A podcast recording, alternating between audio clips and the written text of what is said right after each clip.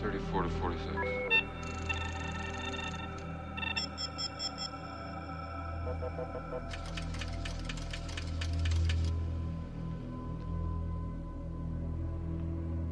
Pull back. Wait a minute. Go right. Stop.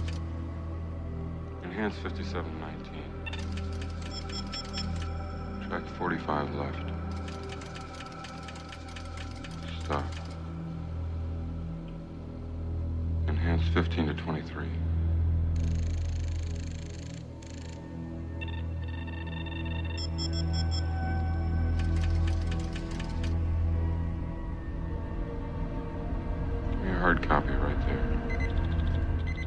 E estamos de volta com o BBcast, seu podcast de automobilismo e outras nerds. No episódio de hoje vamos falar sobre a temporada de 2019 da Fórmula E. E aqui comigo eu estou com a Cintia Venâncio.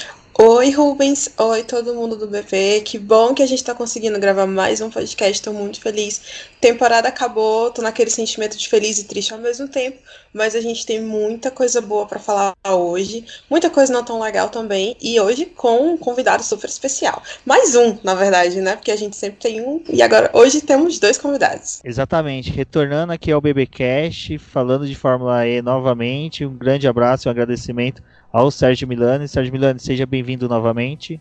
Opa, ô Rubens, Cíntia, obrigado mais uma vez, a galera do BP, obrigado mais uma vez pelo convite e vamos falar, né, sobre a categoria tão, quer dizer, como diria o, o narrador, das categorias que mais crescem no mundial, né, a Fórmula E, que chegou ao final, é, e chegamos, acho que até um, um bom termo, né, e para encerrar essa temporada aí, né? Esse um podcast com um convidado do mais alto garbo e elegância, né? Não sou eu, obviamente. Exatamente, aí para brilhantar nosso programa, nosso querido Arthur do canal e portal Epix News. Arthur Vieira, muito bem-vindo e obrigado por aceitar esse convite. Olá, muito obrigado aí, Rubens, Cíntia.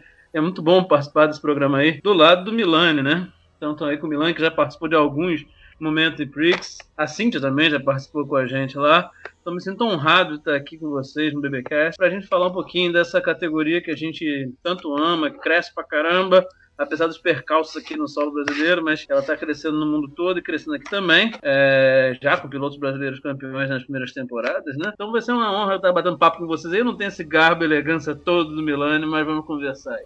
Ô, oh, menino, oh, mas como é modesto, mas segue o jogo. Bom, que podemos falar que além da modéstia dos nossos convidados, a temporada 2019 foi sensacional, né, Cintia? Eu acho que temos muito a que falar e como sempre eu passo o cajado da sabedoria e do poder para nossa Cintia Venâncio, que é a nossa matriz primária de conhecimento e sabedoria sobre Fórmula E do Boletim do Paddock. Aí a Cintia vai conduzindo os trabalhos, eu vou aqui dando meus pitaquinhos de fora. Bom, é isso, Cintia, o cajado da sabedoria fica com você Vamos embora, pessoal. Excelente programa. E, Arthur, muito obrigado mais uma vez por comparecer, Sérgio Milani. E programa agora vamos seguindo a tocada da Fórmula E 2019. Olá, amigos do BPcast. Aqui é Andréa Senigalha, representando as mulheres na equipe do Os Carteiro. Estou aqui para avisar que neste sábado, 5 de outubro, teremos mais uma etapa do nosso campeonato no Cartódromo Internacional da Aldeia da Serra, em Barueri, um município aqui de São Paulo. Porém, neste fim de semana, nossa agenda será mais do que especial, pois realizaremos a segunda corrida da As Carteira, uma bateria formada exclusivamente por nós, mulheres. Por isso, faço o convite para acompanhar as novidades através do nosso Instagram. Anota aí, oscarteiro, com K. Por lá, iremos atualizar todos os acontecimentos neste dia. Lembrete mental, é neste sábado, 5 de outubro, a partir das 14 horas e faremos cobertura pelas redes sociais. Mas você também poderá se atualizar aqui no BPcast e ler mais depois no boletim do Paddock. Agora é com você, Rubens.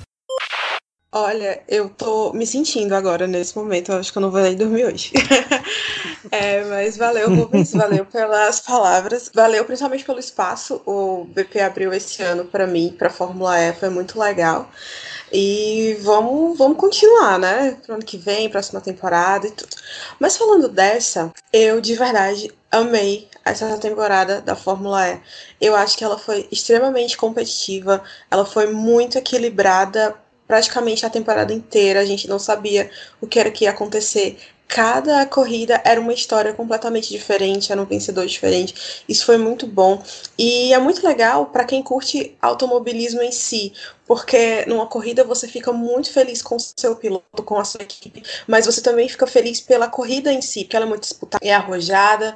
Teve os problemas, lógico, né? A gente pode entrar nesse mérito dos problemas que a Fórmula E ainda tem, mas eu acho que fazendo iniciando o programa com o geralzão, eu acho que foi uma temporada em que eles acertaram muitas coisas. Principalmente é, em conseguir encontrar uma fórmula que deixasse o campeonato tão equilibrado como foi, né? Assim que você, a gente não viu nenhum nenhuma equipe ou nenhum piloto dominando. A gente teve mais pro finalzinho da temporada que a gente teve ali mais o destaque do Verne, do de Graça e tal, mas até assim, quando o pessoal chegou em Nova York tinha oito pilotos que podiam ser campeões. Então, eu, assim, eu não sei vocês, mas eu não lembro de nenhuma outra categoria em que isso aconteceu nos últimos anos, pelo menos, né? E isso foi uma coisa que me deixou muito feliz. Não só por ser fã da Fórmula E, mas eu acho que para o público que gosta de automobilismo, isso é uma coisa muito positiva, né, Milani? Sim, isso é fato. Esse talvez foi o ponto alto da categoria esse ano. Né, essa, ninguém desgarrou só no final mesmo ali o Verne conseguiu dar aquela, aquele sprint final na, nas últimas provas, mas foi muito mais por conta de constância, né? Acho até conversando até o, o, confirmar isso, mas a gente só aqui mesmo e em outra, até no próprio Prix, em outras coisas, é, a, a jogada esse ano, a, a palavra-chave foi constância, né? Porque aí você teve aquela ali início, boa parte da temporada com um piloto ganhando, outro ganhando, outro ganhando. Então, o grande mérito do Verne foi é, ali conseguir ficar no grupo da frente, juntando pontos e conseguiu no momento certo ali dar aquela desgarrada, é, ganhou, né, ali em sequência, conseguiu essa só ter um, um único vencedor e ganhou. No geral, é, eu colocaria o seguinte: não, não daria um, eu, é, a Fórmula E, essa temporada 2018-2019. Eh, passou de ano, né? Aquele aluno que passou de ano, mas não passou de ano com louvor. Né, ele passou ali com 7, 7,5, é, até porque você também veio com uma proposta muito de mudança muito grande, né? Nós tivemos carros novos, nós tivemos uma outra dinâmica de diferente. É, os pilotos demoraram para se adaptar a ela. Lá, talvez quando chegou ali para o Thiago, ali no México, que o pessoal sacou o, como é que a coisa funcionava, que aí acho que foi o, o diferencial, né?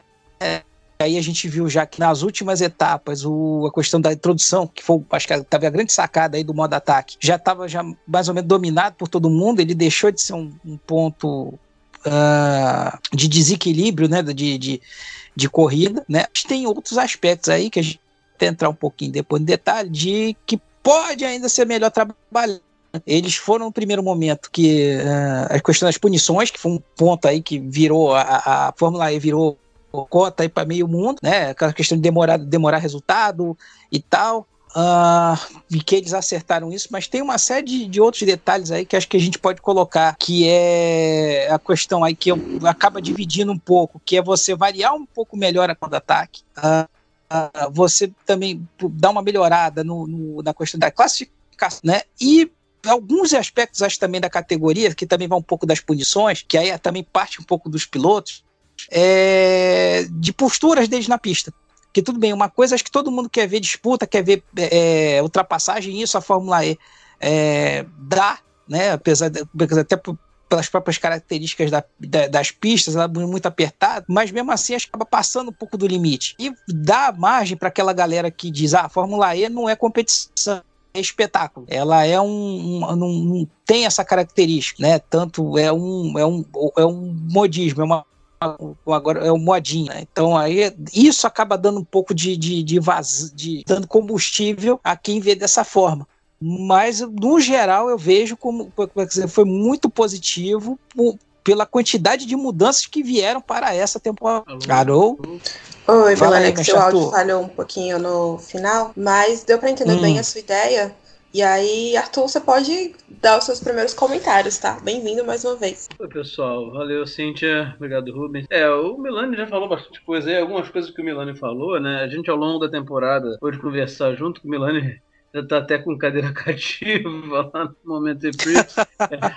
a gente já conversou uma dessas coisas, né? Alguma dessas coisas lá. Mas é fato, assim, eu acho que a primeira coisa que a gente tem que falar da questão da quinta temporada, ou seja, a temporada 2018-2019 e da Fórmula E ter sido, o fato de ter sido muito disputada, a primeira coisa a gente já conversava há algum tempo, né, Melanie? É que essa temporada é como se fosse assim, quase que o restartar da Fórmula E, né? A Fórmula E como deveria ser. Ela está ganhando a identidade dela definitiva agora. Ou seja, assim como a primeira temporada foi muito disputada, a gente mas nem chega aos pés como foi essa, a gente esperava que essa fosse também. Por quê? Tudo desconhecido, porque é uma, foi quase como outra categoria categoria. Não vou dizer uma outra, talvez seja forte falar isso, mas era um carro totalmente diferente, mas totalmente diferente não só do, do que eles tinham vivido na Fórmula E do Gen 1, mas diferente de quase tudo que a gente já viu em monoposto. Um carro totalmente diferente, sem downforce nenhum.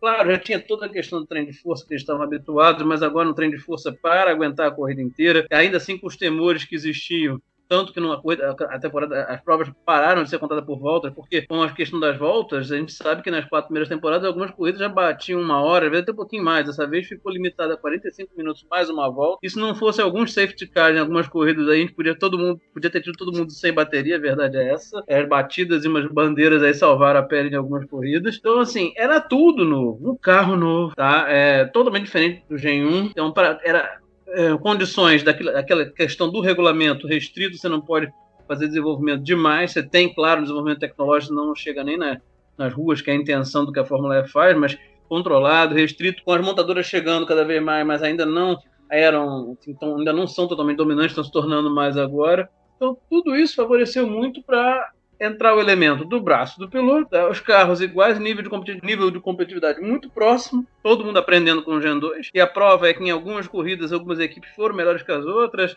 é, mostrando realmente a BMW começou de um jeito, depois apagou, voltou no final a brilhar. A, acho que a Chiquita foi mais regular, mas no início ninguém nem percebia ela. A Audi parecia que havia um furacão, mas depois ficou no meio, na média de todo mundo. Ou seja, na verdade, estava todo mundo muito próximo. Então acho que esse foi o principal fator, independente de modo ataque, a gente pode falar e vai falar, e outras coisas mais, mas acho que muito do efeito da igualdade da temporada vem do Gen 2, que foi uma bomba no colo de todo mundo, né? É muito legal, muito bonito, muito bom, mas foi um desafio para todo mundo. Então isso equalizou tudo, todo mundo apanhou. É um carro totalmente diferente na questão aerodinâmica, com todo uma, um sistema questão diferente, ter que ter uma bateria para prova toda, é, os, os, pilotos tendo que lidar com isso, foi toda uma situação nova. Acho que isso para mim foi a principal característica é, que influenciou na, no nível de competitividade, digamos assim, de nível de igualdade. Claro, isso somado com a questão dos investimentos restritos que a gente sabe da Fórmula E. Mas mesmo assim, sempre tem uma outra equipe, uma outra equipe que destacava e tal. Eu acho que isso influenciou demais, sabe?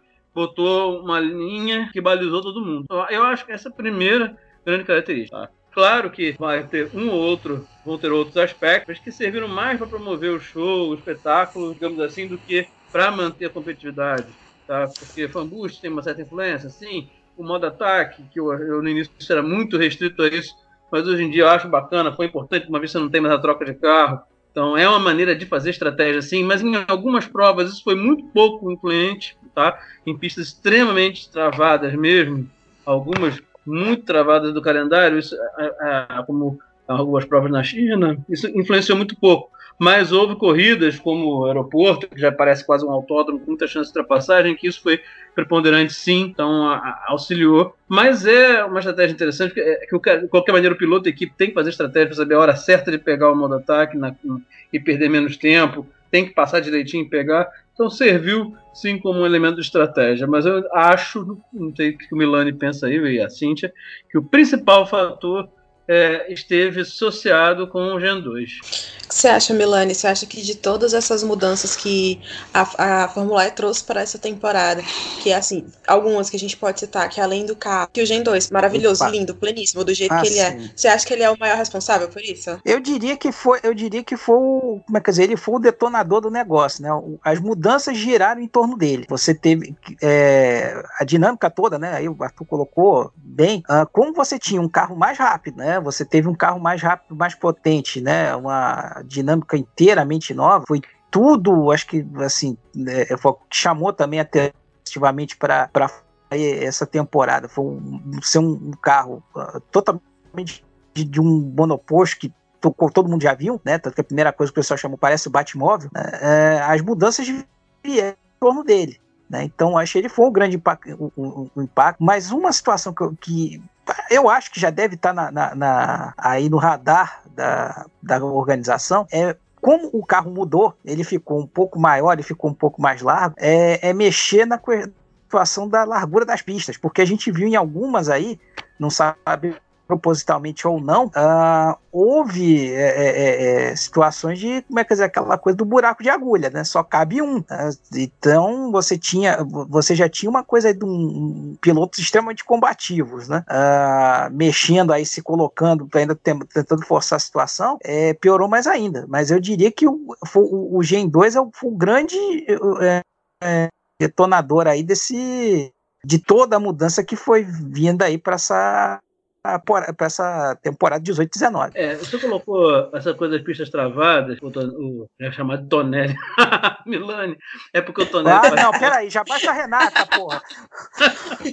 já basta a Renata se confundindo, pô.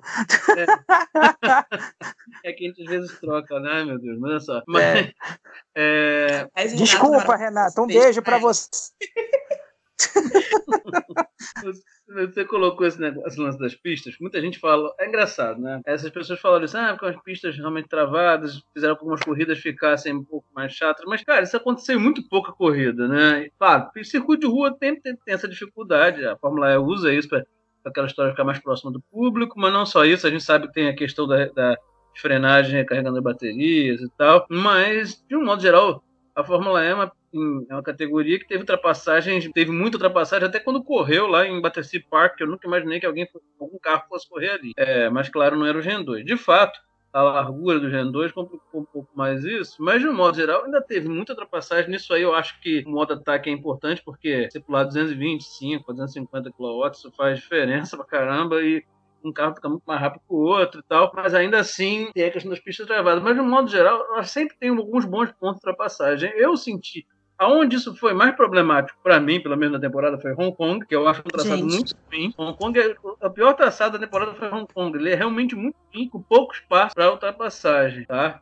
É, isso é que eu achei, onde eu achei pior. É Mônaco também, um pouco, tal. Mas sim, eu espero que eles olhem um pouco para isso. Mas é porque tem tanta ultrapassagem, tanta disputa na Fórmula E, que aí quando acontece uma outra corrida aqui, como travada, a gente fala. Eu acho sim que categoria deveria olhar mais para isso, mas considerando que o HAG e outros falam, eu não sei se eles vão olhar tanto, entendeu, Milano? É, eu acho que. É, mas, eu só é. acho que Hong Kong tinha que mudar mesmo. Hong Kong é muito ruim. Mas se você for pegar, é tal Mas você teve pista é, do longo da temporada, que tudo bem, é pista de mas que você tinha uma largura interessante. Por exemplo, na, própria pista lá de, da, da Arábia, logo na primeira, você tinha uma largura interessante. Uh, Santiago, alguns pontos ali também. Então não dá tudo bem para. Mas, por exemplo, você foi Marrakech ali para. Casa, é, Marrakech, mas, por exemplo, você vai para Berna. Uh, Roma também foi outra também. Outra também foi, foi uma pista apertada, você também citou Hong Kong também mais ou menos ali também teve um, uns pontos ali também bem uh, uh, uh, bem pre, é, ali apertados. E uh, outro lugar também que eu achava que merecia também um, um melhor tratamento, uh, Nova York. Apesar que eles mexeram um pouco ali na pista em relação à temporada passada, principalmente ali aquela parte de, é, na, da relargada ali, melhor pouco, eles mexeram ali naquele grampo, uh, ficou um pouco mais agradável, mas assim, eu, eu, eu achei alguns pontos ali muito apertados e mereciam um, um, um, cuidado melhor, né? É como assim, a gente até comentou num, num desse, já puxando a sardinha do Eprix News, e acho que até tive a oportunidade de conversar com, com o Thiago, não esses papos aqui no, com, com, o Thiago Alves, né, que, que participa lá da, da, das transmissões da Fox, é para mim, a, a, corrida que está se transformando na, na, assim, naquela também por conta do cenário, até tá, é Berlim. Berlim é lá no, né, que é no, no aeroporto.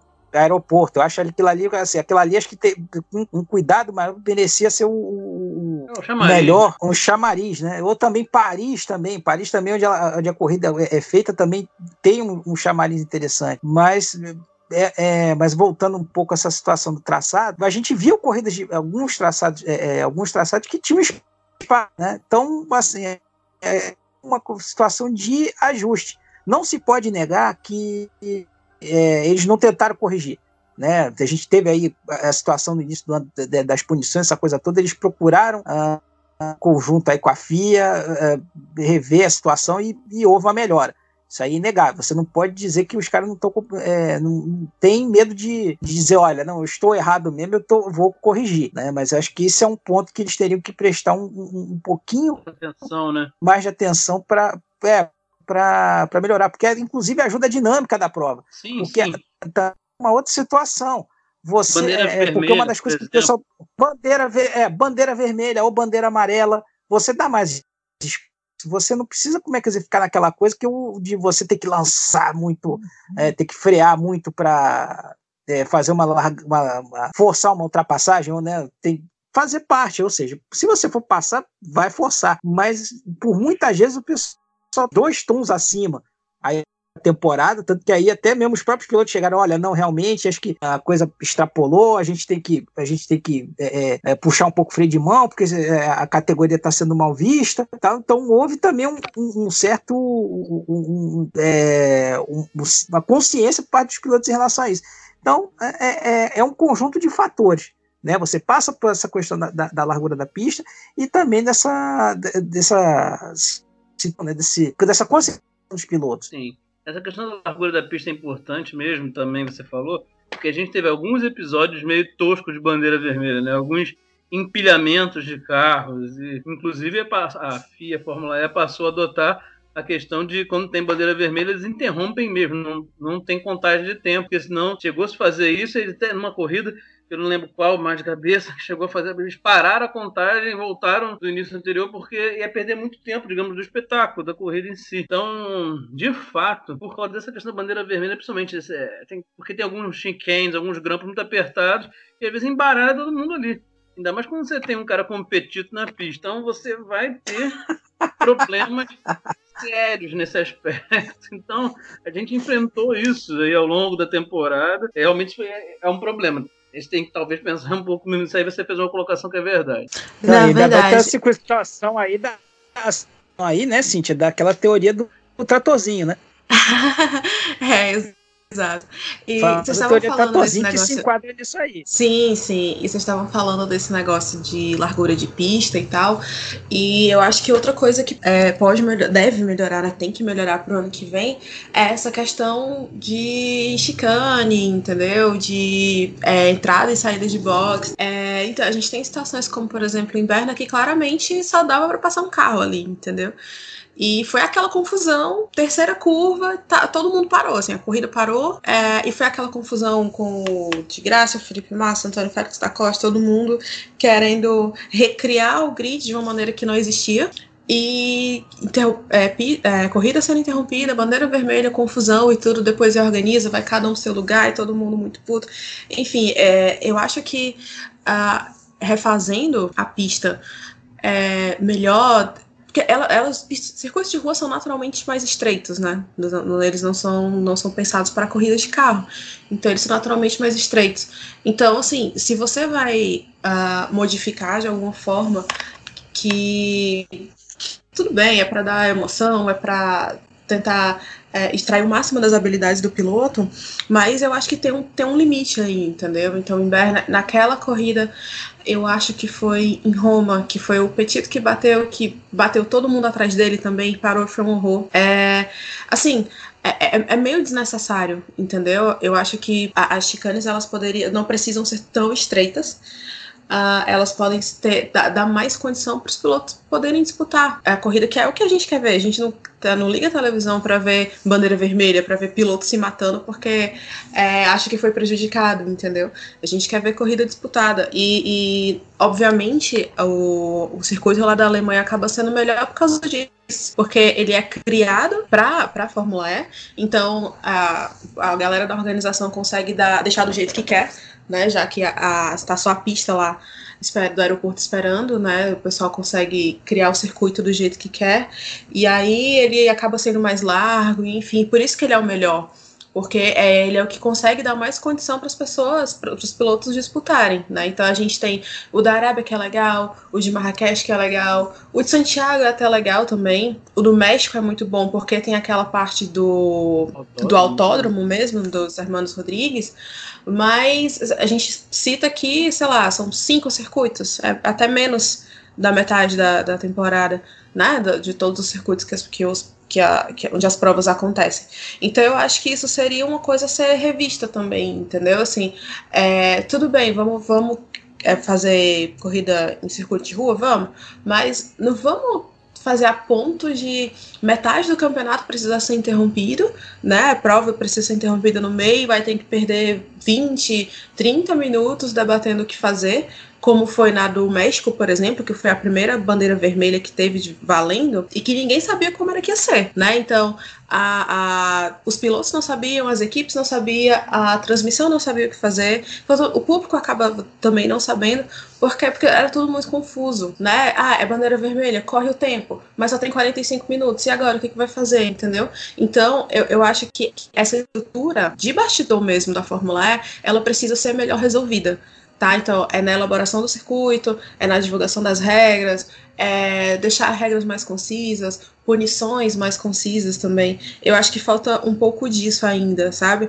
Apesar de todas as coisas boas, de toda a, como eu falei, assim, eu achei a temporada realmente incrível, mas esses pecadinhos assim da Fórmula E, eles meio que tiram um pouco do brilho. E aí eu acho que justifica bem aquela nota 7 que você falou, Milani, que aí esses três pontos que são tirados é justamente por conta dessas coisas que ainda são bem bagunçadas, né? Sim, é, estão colocando, acho assim, algumas coisas que acontecem que você uh, acho que não deveria estar tá mais acontecendo. Uma categoria que está indo para que já teve cinco temporadas, assim, umas situações que não precisavam. Uh, aí você chega e diz, olha, tá bom, eu mudei toda a dinâmica, é, carro novo, agora é tudo nessa situação, mas algumas situações ser muito evitadas, né? A gente citou aí, por exemplo, aí a situação de Berna, que houve aquela uh, aquela situação lá Strike, discussão, né? as punições de é, as punições, é, as punições de início de, de prova é, do início da temporada. Então, algumas, é, algumas situações que não precisavam, que eles corrigiram ao longo do ano, mas que é, é, ainda ficou aquele, aquele, amargo na boca, né? E uma outra situação que eu aproveito para colocar aí, para né, é, Cintia e Arthur, para ver o que vocês acham, que eu achei uma, um, um, acerto no início, mas depois eu achei uma, um, depois a interpretação que eles deram à situação muito ruim. Aí é que entra também um pouco do, do gosto ruim na boca que é o uso do modo ataque, que nós tivemos, acho que se eu não estou enganado, acho que foi o Dilma, agora não me lembro, agora não me lembro exatamente que, que foi punido por não ter usado uh, os, dois, os dois modos de ataque, né?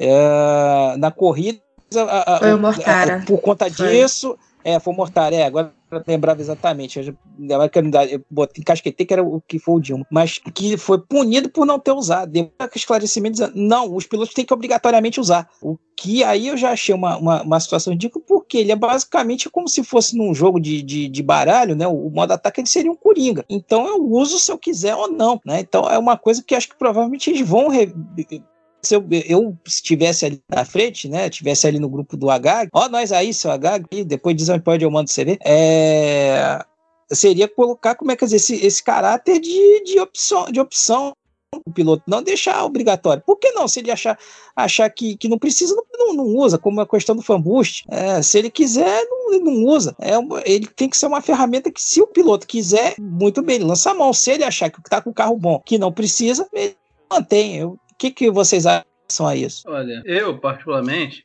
eu acho assim, eu, eu era muito crítico no moto-ataque no início, achei que era um negócio estranho e tal, mas enfim, hoje nem critico, achei que foi fundamental, porque é uma maneira de você criar o elemento estratégia, né? Uma vez que não tem troca de pneus na Fórmula E, pneus são iguais ao que a gente usa, todo mundo sabe aquela, aquela questão, né? Pista de rua, pneus são iguais ao que a gente usa no dia a dia, não tem a diferença de pneus como é a Fórmula 1, por exemplo. Então não tem mais a troca de carro. Beleza. Então eu entendo e vi que não foi tão ruim como a gente pensava. No início, tava, mas a gente tem que lembrar que nas primeiras duas corridas foi bem confuso, até porque justamente por causa disso que o Tonelli. Ai meu Deus, que o Milani falou, que o Milani disse que era essa dificuldade, essa dificuldade de, passar a regra pra gente, né? A categoria melhorou nisso, né? Mas ainda precisaria divulgar melhor as regras e precisaria também as, melhorar as punições. Melhorou até essa rapidez nas punições, né? ainda não é o ideal, mas melhorou bem. Então ficou muito confuso, inclusive a interação na comunicação né? Na, é, do público com as corridas no início, ninguém entendia bem como estava o modo técnico, depois ficou bem melhor explicado. Então é um elemento, sendo feito desse jeito, é um elemento de estratégia interessante. Mas aí realmente eu concordo com o Milani plenamente. Eu, eu acho que o modo ataque deveria funcionar como era antigamente os pneus na Fórmula 1. Hoje tem pela dinâmica da corrida de Fórmula 1, é tudo diferente, velocidade, tem como, você tem que usar a questão dos pneus, já, médio e tal. Mas a gente lembra nos anos 80 que o grande barato era sempre quando o Senna na Lotus arriscava não parar, é, entendeu? Tinha essas coisas, não trocava pneu. O Piquet, mesmo quando ganhou a corrida da Austrália 500 em 90, também não parou. Então, então era um negócio legal. Eu acho que o modo ataque vai ser a mesma coisa. O cara só usa se for.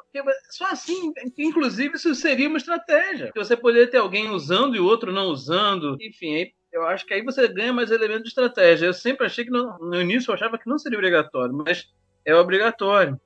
É, eu realmente não acho legal ser obrigatório. Talvez tenha esse temor, ah, ninguém querer usar. Ah, mas aí o cara avalia, ué, né? Porque tem corridas que ele realmente foi muito pouco útil. A verdade é essa. Mas houve provas em que ele foi mais útil. Pistas como Mônaco, Hong Kong, Perna, para mim são as, é, as Roma, que são realmente as piores de traçado ele ajudou muito pouco, porque na verdade a pista é muito travada, né? Mas houve pistas que fez diferença, pilotos perdendo tempo e, e realmente um ficou, alguns pilotos conseguiram dar checkmate nos outros no, no, timing de usar e aí fazer ultrapassagem. Mas de fato, até para ganhar mais elementos de estratégia ainda, eu acho que deveria não ser obrigatório. Isso eu penso isso, mas eu acho que não vai ter nenhuma mudança acontecendo não, Melanie.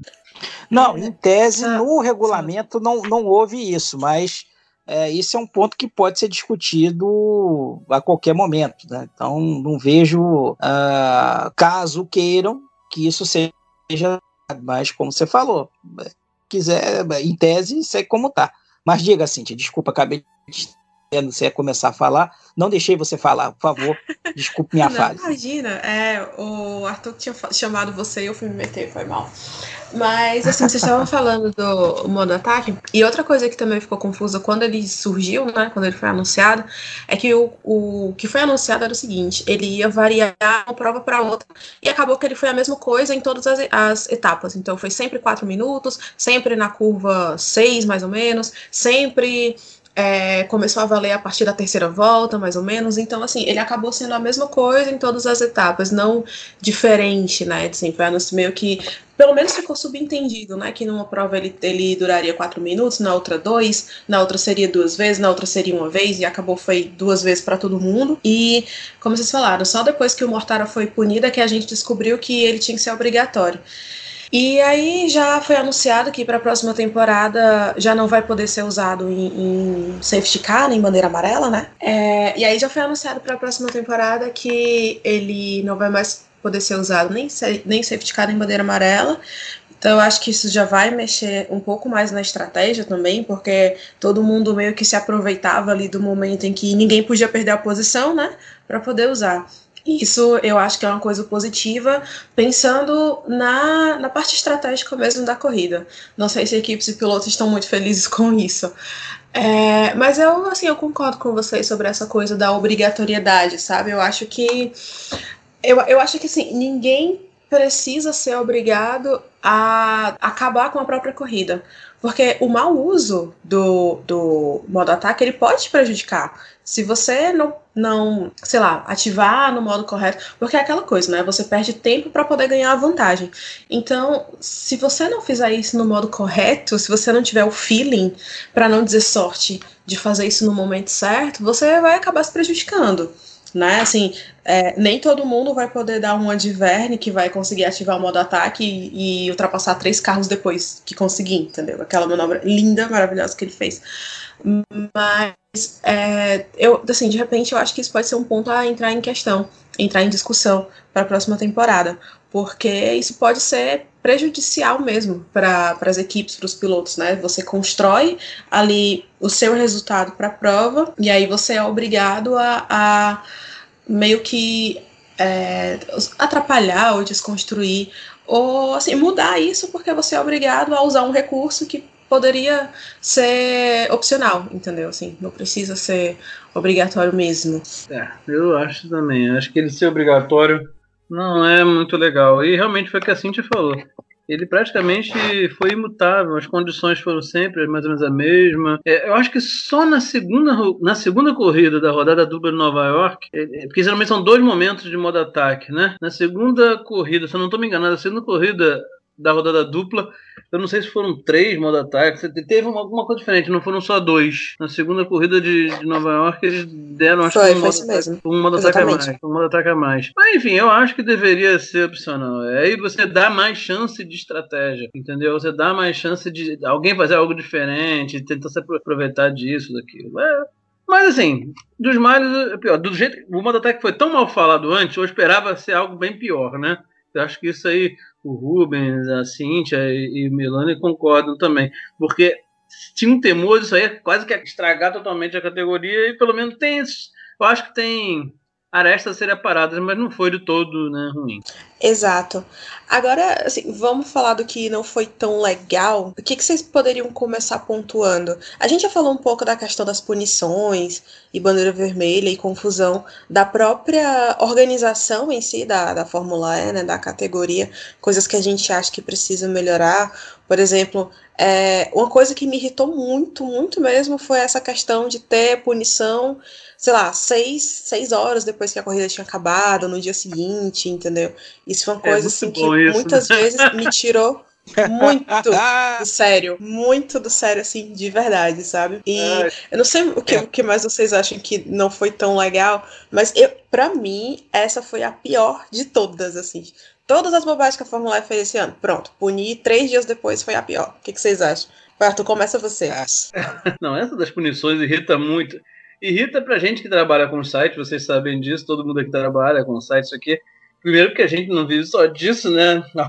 Ao contrário do que algumas pessoas fãs pensam por aí, a gente tem nossa vida, outros que realmente é da onde o nosso ganha-pão. Então, às vezes, a gente acaba não conseguindo botar essas notícias novas ou corrigir no tempo legal que deveria ser porque sai horas e horas depois, quando a gente já está no nosso ambiente de trabalho, fazendo outras coisas, aí muda a pontuação e muda tudo. Então tem esse estresse já em cascata, né, de efeito dominó, tá? Básico. Mas independente disso, esportivamente falando, isso é um saco, né? Porque a gente sabe, não nem só nessa temporada, isso vem de outras. Vitórias foram tiradas assim. Eu não estou questionando o valor da punição. Pelo contrário, muitas delas até hoje, eu, poucas vezes eu questionei as punições da Fórmula E, até que muitas delas foram corretas. É, mas a questão é que você não pode, no tempo de hoje que você tem é, internet rápida, tecnologia, computador em alto nível, e nós estamos falando de FIA, né? Você não pode, sinceramente, demorar essa eternidade para essas punições. Eu acho que você tem que, ao máximo, tentar fazer com que elas aconteçam durante a prova. Você, ah, somando 5 segundos ou 10, eu não gosto muito dessa punição, prefiro até drive-thru, porque essas punições de crescer tempo dá naquilo que deu lá na Fórmula 1 lá do Vettel, né? Porque você abre espaço para esse do cara ficar na pista e tal. Eu prefiro o drive-thru. Ah, ou qualquer outra, perder tantas posições, enfim, mas você tem que tentar ao máximo resolver isso na pista. Por isso você tem os fiscais lá, né? Com as imagens, com tudo. Tudo bem, não estou dizendo que não vai haver caso que possa depois da corrida, mas não pode ser uma rotina. E nisso eu concordo plenamente com a Cintia. Foi, acho que a coisa que mais me irritou. Eu até acho que do meio da temporada pro final, eles ganharam uma agilidade nisso. Mas assim, foi pouca ainda, Milânio. Você levantou isso aí mas foi pouca. Ainda teve muitos problemas nesse tocante. Isso eu acho assim, isso, teve a questão de algumas pistas travadas e tal, mas ainda acho isso aí, provavelmente a coisa que, que mais, assim, me irritou na Fórmula E. Não sei o Milani, o que ele pensa, se tem outra coisa que ele lembra aí. Não, assim, isso aí, eu logo citei, isso aí foi um ponto crítico e, assim, é como aí já é um pouco a experiência de, de cartola, né? é, decisão, você, decisão desse tipo você tem que dar logo na. Você tem que decidir na corrida. Ainda mais numa, num negócio como a Fórmula E, que é 45 minutos, é um troço de tiro curto, você tem que tomar decisão rápida, né? Não, não tem jeito. Uh, tem caso que não vai. Não, não tem caso que vai sair não tem como, assim, mas é, isso na Fórmula E acabou virando quase uma rotina. Então, uh, isso é ruim para todo mundo, isso é ruim para a organização, isso é ruim para a categoria. É, é, é, um. Se cria um círculo. Então, por isso que a gente, eu falei até um pouco mais cedo, é, eles não se prenderam o erro, né? tal coisa, ah, nós erramos, tal, eles procuraram, como o Arthur falou, no final da temporada, já mais pro meio do final da temporada, eles se acertaram em relação a né? Ah, tem, como eu falei, tem situações que você não tem como escapar, mas outras acho que poderia. E outra coisa quer dizer, que me irritou é. Eu, eu, eu vou citar. É, é, algumas têm nome e sobrenome, tá? É, é, eu vou dizer três aqui. É, Nil, é, Equipe Dragon e, e Zé Maria Lopes. Pronto, são três coisas que me irritaram nessa temporada. é, realmente, Dragon e Mas, me irritaram. Eu queria mesmo já entrar nessa parte de equipe piloto. Eu te entendo, eu te entendo, Milânio, super te entendo, de verdade. Mas uh, é, o Petito, ele é um cara que ele, eu acho, na verdade, que na temporada passada ele foi mais bobagem que, esse, que nessa. Eu não sei o que, que vocês acham. Ele teve uns momentos ali, mas eu acho que, no geral, se a gente for olhar a temporada toda, eu acho que ano passado ele fez mais bobagem, né? O que, que vocês acham? Ah, ele fez mesmo. A temporada passada foi pior. Mas ele continua fazendo, mas a temporada passada foi pior. Agora, eu até me decepciono que o Petito, sei lá, o Petito sempre me passou, foi um bom piloto, todo mundo admirava, aquela, porra, o Petito, né, tem sangue nos olhos, piloto arrojado e tal. Mas assim, cara, na Fórmula E, pelo menos, tá sendo um fiasco, na minha opinião, assim. Ele tem momentos, você vê que ele tem habilidade e tal, mas ele tem muito momento muro, lambança, não adianta, as petitices, como fala a Cintia que pegou isso, é, porque é triste. Né? A temporada passada foi pior, eu até acho realmente que ele teve uma evolução agora, mas é que ele teve alguns momentos bem críticos também nessa temporada, assim. É. A Dragon não ajuda também. Como a gente diz, a Dragon é uma draga. Então, tipo assim, é, é, é muito triste porque a gente fala em Dragon, pensa na Penske, né? É, pelo menos a, a Andretti lá com a BMW esse ano melhorou bem, era triste ver o desempenho, mas a Dragon também é um desempenho muito, muito ruim. Então isso complica, mas de fato acaba sendo uma marca muito negativa, porque querendo ou não, apesar dos problemas da Dragon, Gunter não fez uma temporada tão ruim. Pelo contrário, o Gunter teve bons momentos. A gente até vai falar, vai falar aqui hoje que ele já está até vai alçar novos voos aí por conta dessa temporada que ele fez, entendeu? É, é o Gunter depois que levou para aquele efeito, sei lá, o efeito desemprego é, é ele, né? Porque ele estava lá naquela e entrou o Nasser, né? Entrou o Nasser depois que o Nasser, como é que dizer, o Gunter voltou, voltou igual mordendo, veio comendo grama, vamos colocar aquela coisa. Fez umas corridas muito boas aí de, depois disso, né? Até como é que eu coloco, eu coloco como o principal nome da Drago esse ano, apesar do Petito com todo o histórico é, você vai ver o currículo, mas quem carregou a, a, a nas foi o, o, o Ginter, né? Mas é impressionante realmente essa, essa queda de, de desempenho da Dragon. Se verificar, eles conseguiam algumas coisas boas em classificação, mesmo com esse com um sistema de classificação hoje um pouco aleatório, né? Ah, aí para misturar bem as coisas, mas eles conseguiram algumas boas classificações ao longo do ano. Só que chegava na corrida, é, caía de desempenho é, assustadoramente, né? Você não conseguia segurar. Aí você fica ouvindo aí, falou, ah, tudo bem, a Penske, isso aí é um, é um, é um sistema desenvolvido pela própria Penske, né? O, o, o sistema lá de, o motor, de, o sistema de força é desenvolvido pela própria Penske, né? Uh, como assim essa situação não, não é, é, a que ponto que a coisa chega, né? Aí você fica torcendo para que alguma é, umas coisas se, compro, se concretizem, né? Que já se falou ao longo do ano que a Dragon estaria negociando com a Ford para ser a equipe de, de entrada da Ford.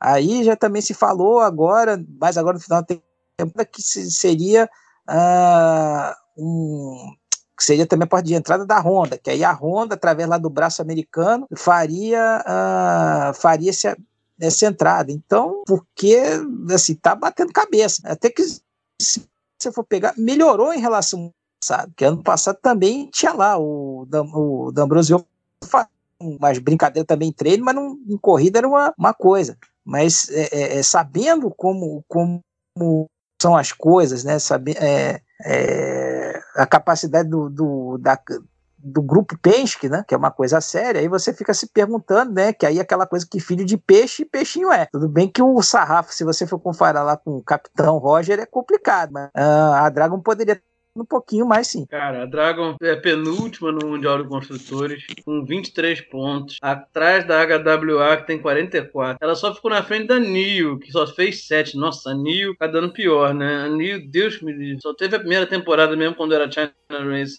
por causa do Nelson. Mas assim, ficar na frente da New é a mesma coisa que ser lanterna. Então, o desempenho da Dragon, assim, como equipe, todo é muito ruim. Então, acho que isso também influencia, sabe sim. Mas que o Petito, querendo ou não, o Gunter ainda conseguiu se destacar. Sim, sim, é, eu concordo com você. E você estava falando da história do. Você tá falando, Milani, que o, o Gunther ele foi substituído pelo, né, pelo Nart e quando voltou, voltou com a faca nos dentes. É aquela história, né? Nada como um aviso prévio para poder fazer o cara acordar, né? Assim, ou vai ou racha. E, e aí ele acabou tendo um desempenho muito bom, assim, muito bom dentro das limitações da Dragon, né? Acho que vocês falaram muito bem sobre isso. É, agora, uma coisa, assim, um piloto que me deixou muito decepcionado, confesso, foi o Alexander Sims. A, a BMW, como todos, de um modo geral, uh, inclusive o, o Antônio, o Félix da Costa, meio que carregou a equipe nas costas a temporada toda, até Nova York, quando o Alexander decidiu que era uma boa hora de andar, né? Foi pro pódio e tudo. Mas é, eu entendo que teve momentos que ele foi prejudicado por outras pessoas, bateram nele, acho que três vezes pelo menos tiraram ele da corrida, mas eu acho que o desempenho dele não foi condizente é, principalmente com a, a pré-temporada, né? Que a pré-temporada da BMW foi espetacular, que criou uma expectativa de sabe, muita gente que todo mundo apontava que seria o grande nome da temporada, que foi na ganhou a primeira é, corrida, ia ganhar a segunda se os dois pilotos não tivessem é, decidido brigar, né, um contra o outro, e depois daí foi desandou, né? É tanto que terminou o campeonato em quinto lugar, quase é, em sexto, né? Quase em, é. assim, a, a, foi, chegou a, a, ficar em sexto em alguns momentos, mas é, eu acho que de equipe foi a, a, que mais decepcionou pela expectativa que foi gerada antes da, da temporada começar. E um pouco disso eu, Cíntia, coloco meio que como responsabilidade do Sims. Eu acho que ele não conseguiu durante a temporada uh, entregar os resultados que a equipe precisava, ou que pelo menos as pessoas achavam que deveria, né? Assim, eu, eu não vejo ele, com exceção de Nova York, e a. Tá, vai. Coloca Arábia, Marrakech e Nova York. Essas três corridas ele andou bem. Em todas as outras, ele não conseguiu andar no mesmo ritmo do Antônio, tanto de classificação como de corrida mesmo. Você acha, Milani, você concorda ou você acha que, blá, nada a ver do que eu tô falando? Não, não, tem a ver, mas aí também você começa a entrar um pouco nesse, nesse formato que a, a categoria implantou para classificação. Não é que seja um, um, definidor, mas você nota que se o cara arrebenta na classificação, dificilmente vai conseguir subir na corrida, né?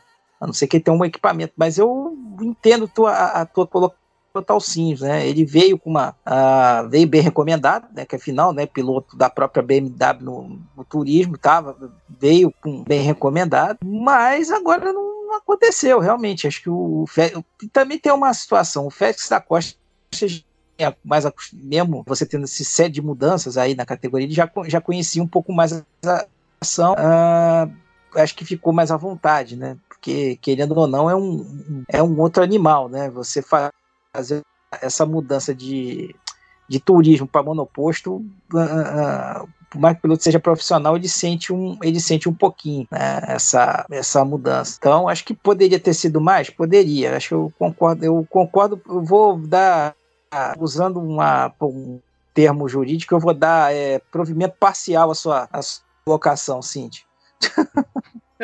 Não. Obrigado, Milane, agradeço. Não, o que a Cintia falou, a Cintia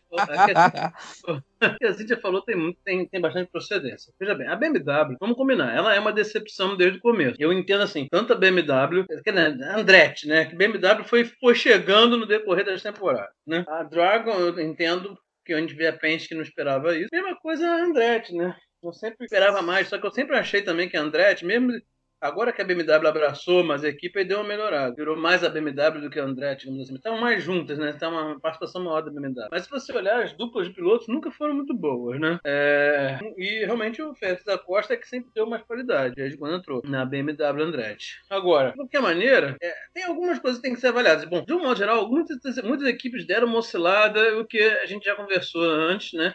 Eu acho que esbarra no, no Gen 2 o carro ser prendente para todo mundo, grande, a questão da dinâmica tão forte, cada pista é uma história, é, elas são travadas diferentes, acabou não tendo uma grande harmonia e tal, tudo isso entra, mas de fato a BMW tem deixado a desejar. Acho que eles têm o nome que eles têm, eles tinham que estar com um carro mais constante. Tá? É, o, o Félix da Costa no braço foi mostrando, mas mesmo no, no meio do campeonato ali, sim, o Félix também deu uma sumida. Eu acho que o episódio, a colisão em Marrakech, né? Foi em Marrakech, né? A colisão dele. Que eu diria, ah, ele ganhou, né? O Félix da Costa. E Marrakech foi quando eles trombaram, né? Então acabou mudando D'Ambrosio acabou ganhando aquela corrida, né? É, em Marrakech. Mas ali, acho que ali foi um momento que ainda não deu uma esfriada também. Eles mesmos ficaram mais cuidadosos, principalmente o Sims. O Sims sumiu. O Sims só voltou a aparecer mesmo com algum destaque em Nova York, você falou bem. O Sims apagou depois daquele episódio. O da Costa ainda ficou é, aparecendo uma vez ou outra, mas também não foi a mesma coisa, mas ele apagou. Eu acho que tem o lance da equipe e o Sims foi realmente uma decepção e apagou depois do episódio de Marrakech. Essa questão, do, essa questão do treino, é só uma coisa aí, ponderando o que o Milani falou. Eu acho que tem muito chororô do Lucas de Graça nesse negócio do treino. Eu não, tô, não acho o formato, a gente pode discutir aqui,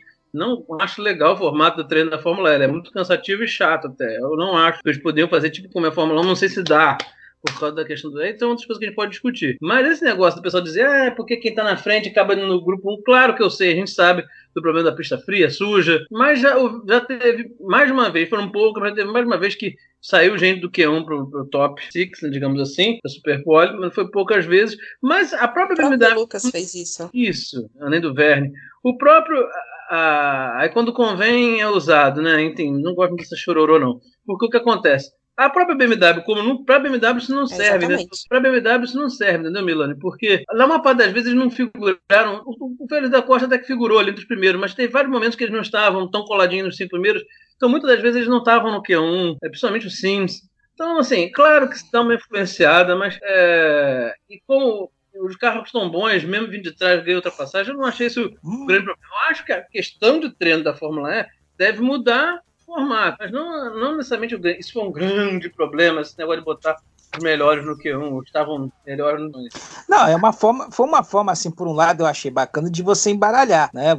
Você dá um, de certa forma, aquela coisa, ah, você já ganhou a passada, é, de certa forma você vai ser o prejudicado, você vai prejudicado, entre aspas, de papista, né? Mas vai assim, é como falou, você tem vários, mas é um, é um modelo que eu acho assim, por um lado eu acho interessante, por outro acaba meio que punindo o sucesso, vamos colocar dessa forma. Acho que talvez vai ter, aí é um daqueles pontos que em princípio eles não estão apontando que vão mudar, mas que pode aí ser, ser trabalhado aí, pode ter alguma discussão aí em relação até o início da, da temporada, né? Mas, assim, por um lado eu achei interessante porque dá, ele uh, dá uma embaralhada boa no, no, no, no, grid, mas não é tão. Mas tem esse, esse outro aspecto, né?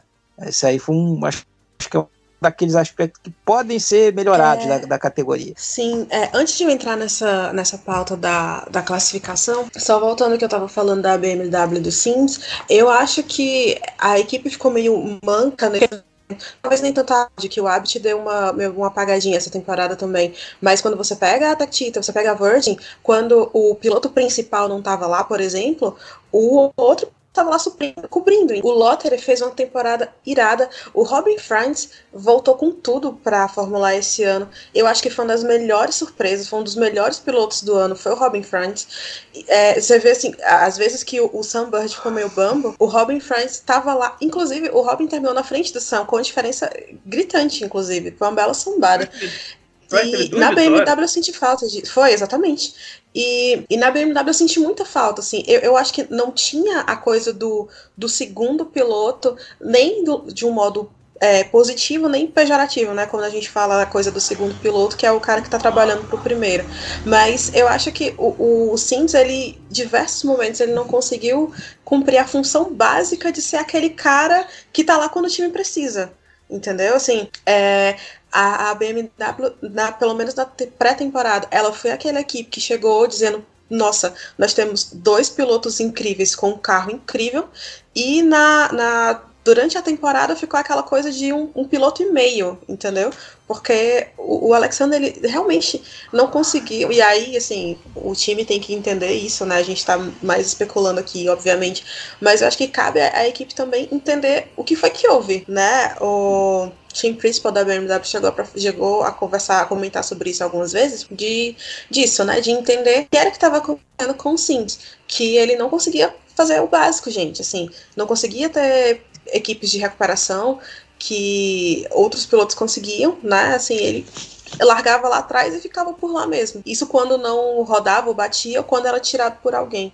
E aí eu acho que a, a minha principal crítica com relação a, com a ele é isso, assim, é de não ter, não ter feito o, o, básico que se esperava dele enquanto piloto mesmo, entendeu? E falando sobre é. o, o Quali, eu acho que eu sou a única que gosta.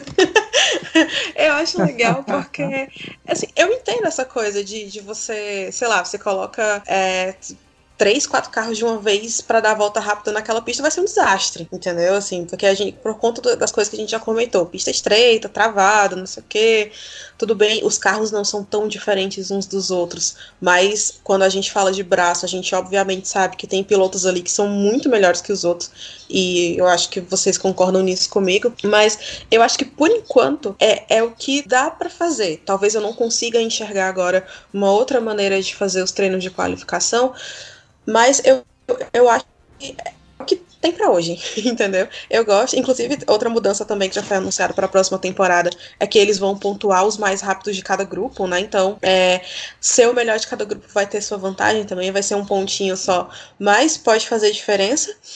É, espero que sim, que seja bom, mas eu, eu confesso que eu gosto desse quali. é, não, a questão do quali, que eu falei assim, eu não, eu, a questão de você pegar quem está entre os primeiros, né, para o primeiro grupo, não tem nada contra isso, não. Acho bom, força embaralhamento, como os carros são bem próximos e iguais, já tem algumas equipes um pouquinho melhores, não vejo nada demais e tem o próprio Verne, Lucas de Graça e outros pilotos já conseguiram boas posições mesmo, mesmo vindo do grupo 1. Eu acho que isso é um, um tipo de mimimi que não dá, entendeu?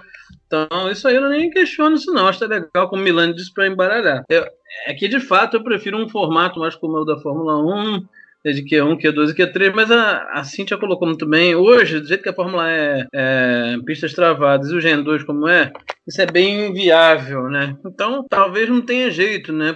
É o que se tem para hoje, como disse a Cintia, tá? Eu acho que uma das coisas que atrapalha é porque, como os treinos não são transmitidos e e aí passa também ruim para o público, como não passa ao vivo, aí, aí você quer passar um VT compactado e comentando em cima, aí fica horroroso, né? Então é melhor nem mostrar nada. Então, talvez isso também que gere algumas reclamações, que eu já vi de pessoas reclamando junto a gente no Netflix, que acham chato. Sim, é chato porque nem transmitido é, né? E acaba sendo feito dessa maneira. Talvez por isso que a gente acabe falando no assunto do treino. Então, é... mas no momento, ah, porque ele pode estar muito longo, enfim, mas no momento é o que é o que existe mesmo, como a Cintia colocou. Quanto, quanto a pilotos, de fato, o Sims realmente sumiu depois daquela corrida Marrakech, só voltou a Nova York e não fez um papel bom de um piloto, né? É, mas tem todo o problema da BMW também. Mas a gente, quanto ao Franz, o Franz foi excelente. O Franz ganhou duas corridas, um dos poucos que ganhou duas corridas, é, assim como o Verne, por exemplo. E tava lá, eu, eu dou muito destaque para o Franz e pro Mitch Evans, né? O Mitch Evans já foi muito bem na temporada passada. Ele tá ali sofrendo com a Jaguar desde o início. Né? Na temporada passada ele amargou um pouco no início, mas já te, ele já terminou a quarta temporada no processo de engolir o Nelson. E nessa temporada nem se fala, foi humilhante. E aliás, uma das, talvez uma das grandes decepções do ano, para mim, a decepção da Fórmula E foi o Nelson, não tenho o que falar sobre isso, né? Foi chute. Ah, aquilo ali foi uma maneira eufêmica de tratar uma demissão, tá? Foi um eufemismo, eles, eles fizeram assim uma conversa, eu quero, quero tentar outras coisas, tá? mas estava ruim, o clima estava azedo, era nítido, a equipe só evoluía com o Evans porque o clima estava ruim, ele não tirava bons resultados, ele, ele insatisfeito com a equipe, a equipe insatisfeita com ele, aí ficou essa cara de coisa bonitinha pra gente, assim, tentando uma demissão gourmetizada. Mas o fato é que foi engolido mesmo, né? Porque é um piloto brasileiro que a gente não vai falar. Eu falei isso no momento Prix, o Milani sabe. Eu gosto, eu sou um cara que acompanha a carreira do Nelson, sempre gostei, apoiei. Mas o fato é que ele levou um pau do Evans, né? E, e pro azar dele, o cara ganhou na primeira corrida depois que ele saiu, né? Então, isso foi terrível pro Nelson, diga-se passagem. O Evans ganhou uma corrida e chegou na última prova podendo ser campeão, né? Então, tipo assim, eu valorizo muito o Mitch Evans, eu acho que ele foi um piloto muito bom, só não conseguiu ainda coisa mais porque a Jaguar ainda tropeça em gestão de energia, principalmente o carro da Jaguar oscila muito numa corrida, numa prova não rende, numa mesma prova rende não rende, entendeu? É, então, aproveitei o gancho para falar isso aí. Milani, você quer acrescentar alguma coisa? Não, é, essa situação aí, o, agora o, o, Arthur colocou aí, é, até puxando aí, é, eu vou seguir o relator, a relatoria. O, realmente o Fries aí foi um dos pontos positivos dessa, dessa temporada, né? E, e aí agora o Arthur falou bem, a Jaguar, né? O Evans entrou muito bem na equipe, assim, foi praticamente ficou muito ficou esquisito demais pro, pro, pro, pro, Piquet, né? Que coincidentemente ele saiu a, a equipe destravou, né? ficou estranho demais, mas são coisas que acontecem, né? E é, tanto aí que foi ele foi um desses aí que chegou no final do campeonato com, com chance de ser campeão, né? Então também colocaria como um dos pontos positivos aí. Uh, eu, eu queria dar um destaque também. Eu acho que o Lottery fez uma temporada muito honesta, muito boa. Ele quase venceu, se não me engano, na Alemanha. Foi na Alemanha, exato. E, e assim, é, ele foi. Ele cumpriu bem o papel dele de, de piloto mesmo da Tita. É, tá indo pra Porsche, né? É, nessa temporada já, agora dá pra sexta. Espero que ele consiga a primeira vitória dele, merece. Ele já teve. O desempenho dele é muito bom, ele é um bom piloto, né? Assim, você, você, quem não conhece o André Lotter, tá perdendo a história de um puta pilotaço. É um cara com um histórico incrível, assim, é um cara que não precisa provar nada para ninguém, mas e, e acho que por isso, principalmente, ele é muito merecedor de uma vitória, então eu espero que a Porsche consiga dar um carro bom, que ele consiga é, conseguir pódio, que ele consiga vitória, eu acho que ele merece muito. E falando dessas coisas de desandar, eu queria trazer a Mahindra para a discussão, que sim, também começou bem, dois pódios seguidos no campeonato e tudo, aí de repente você não ouviu mais falar, né? É, que foi meio capenga também a temporada deles. E é, Outro tópico também, já colocando, misturando tudo, é Oliver Holland, para mim, foi o melhor novato dessa temporada. Podem me julgar. não, fica tranquila, não te julgaremos. Mas o, a situação do, da Mahindra, antes de chegar nisso aí, realmente veio com essa. Eles vieram com essa expectativa. Ano passado vieram bem. Uh, fizeram uma pré-temporada bem decente. Uh, houve aquele fato até da primeira temporada, da primeira corrida engraçado do Chris fazer a primeira corrida, né? Porque o Verlaine ainda não estava, ainda estava sob contrato Mercedes, mas realmente aí mostrou no início da temporada algumas coisas. O, da, Brasil chegou a ser do temporada mas não se cumpriu aí essa, essa uh, expectativa que se criou. Como também, de certa forma, com a, com a Nissan, né? A Nissan Edams. Essa também era uma uh, que se esperava uma coisa mais. Uh, teve a também, estiveram, de certa forma, o álibi, que eles eram únicos que os duas é, MGU, né? Eles usavam dois trens de força ao invés de um, tanto que agora para essa temporada é, que vai começar, né, 19 e 20, o regulamento técnico vedou isso, ou seja, todo mundo tem que usar um único trem de força. Eles fizeram essa tentaram fazer essa, essa, esse sistema né, para ganhar tempo, mas foi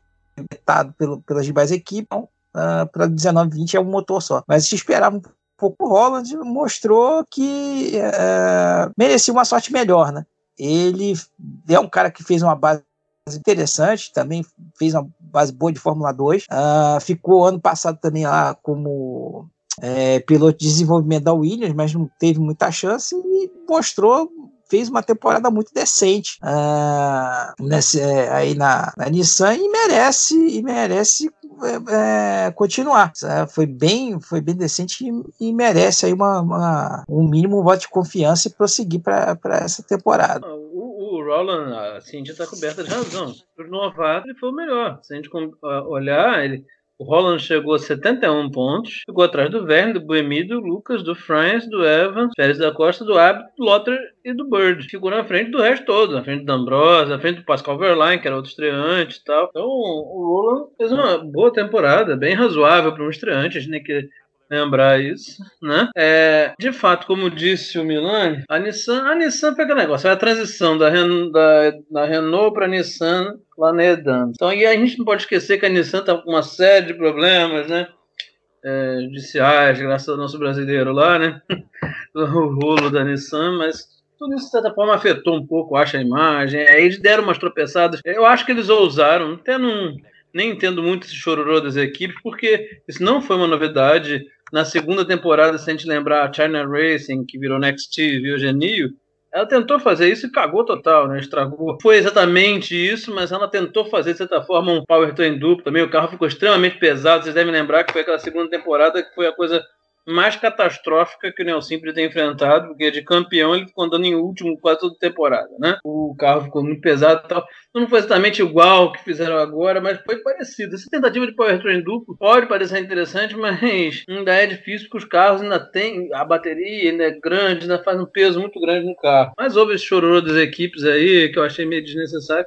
Até acho que a Nissan trabalhou muito melhor do que isso do que a Nio tentou fazer naquela época, né? É, mas tanto que o Buemi ficou em segundo lugar, não pode esquecer isso, né? O, aliás, tem que elogiar muito o Buemi, porque o Verre ficou com 136 pontos, o Buemi com 119, na frente do Lucas tem 108, o Robin 106. Arrancou da metade pro fim, né? Isso.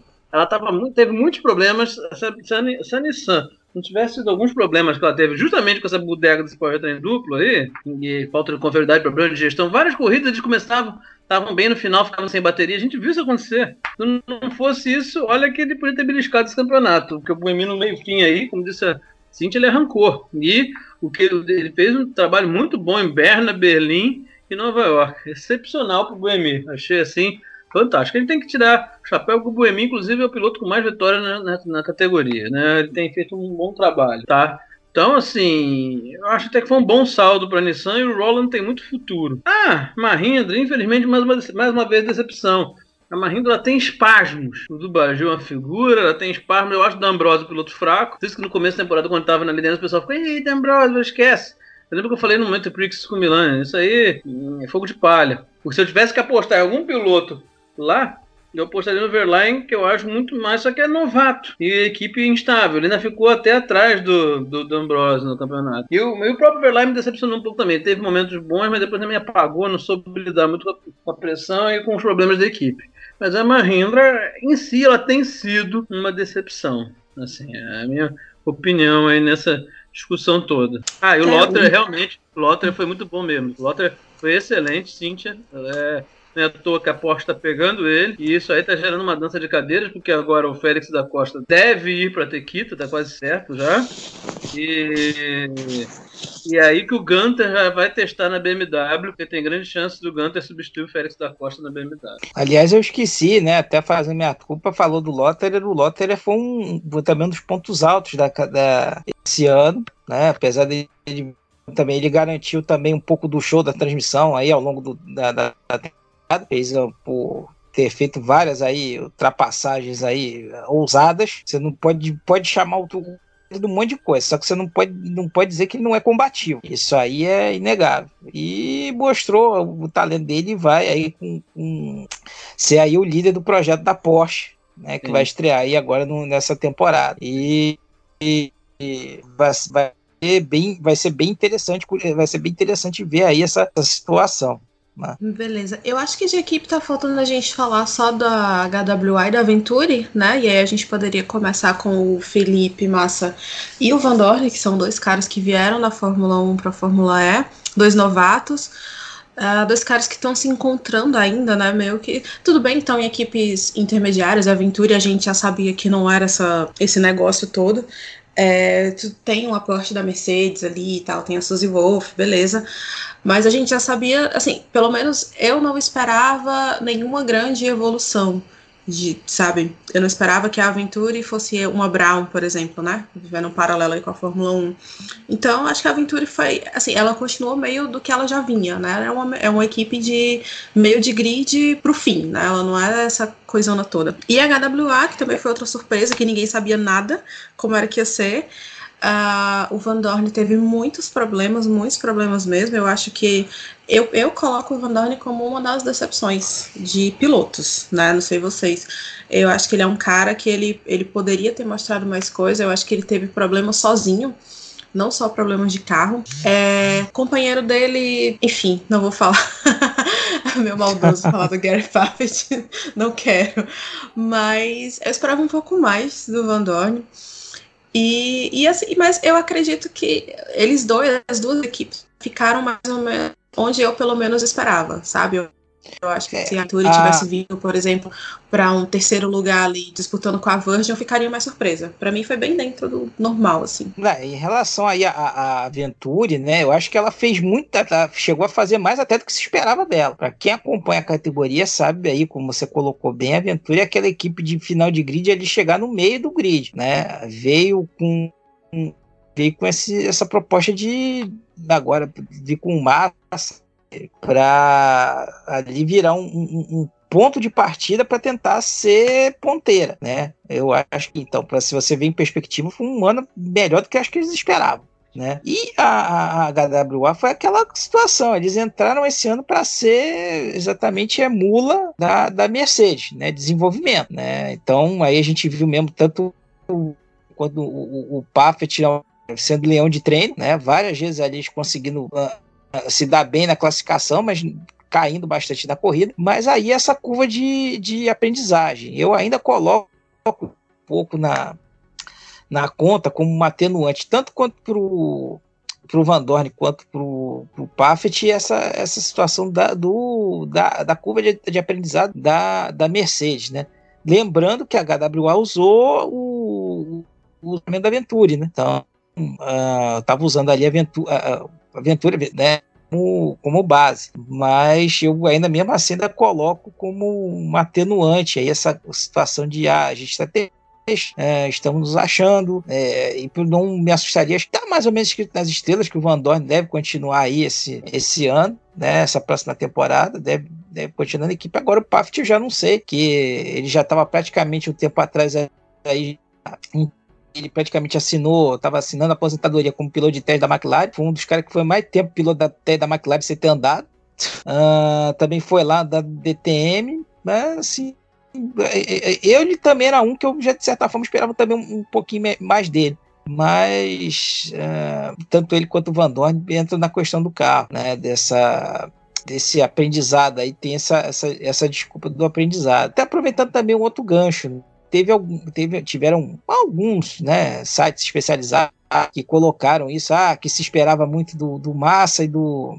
Colocaram os três agora que vieram da Fórmula 1, né? O Verlaine, o, o, o Van Dorn e o Massa como uh, classificou como decepções da temporada. Eu não vou dizer que os três foram de decepção, não. Talvez assim o Van Dorn poderia ter feito um pouco mais, poderia, mas eu não vou classificar como, como decepção, não. Até porque, acho vocês vão ver aí, aí se for pegar o que eu uh, já tinha até colocado, não só aqui, mas acho colocando também no próprio Prix News, tá? eu, eu não via o Massa como, talvez, é, independente da equipe, mas eu não via também é, é, o formato da Fórmula E como uma, o atual como benéfico para ele, para o estilo de pilotagem do Massa, né? que ele é um cara que não, não é tão... A gente chegando na Fórmula 1, ele foi trabalhando um pouco isso, mas eu, não era um cara tático, um cara estratégico, ele sempre foi mais mais um sentar a burduna e mandar brasa. Por isso que eu acho que ele, ele se encontraria muito bem com o modelo anterior, né? Que você tinha aquela troca de carro que era praticamente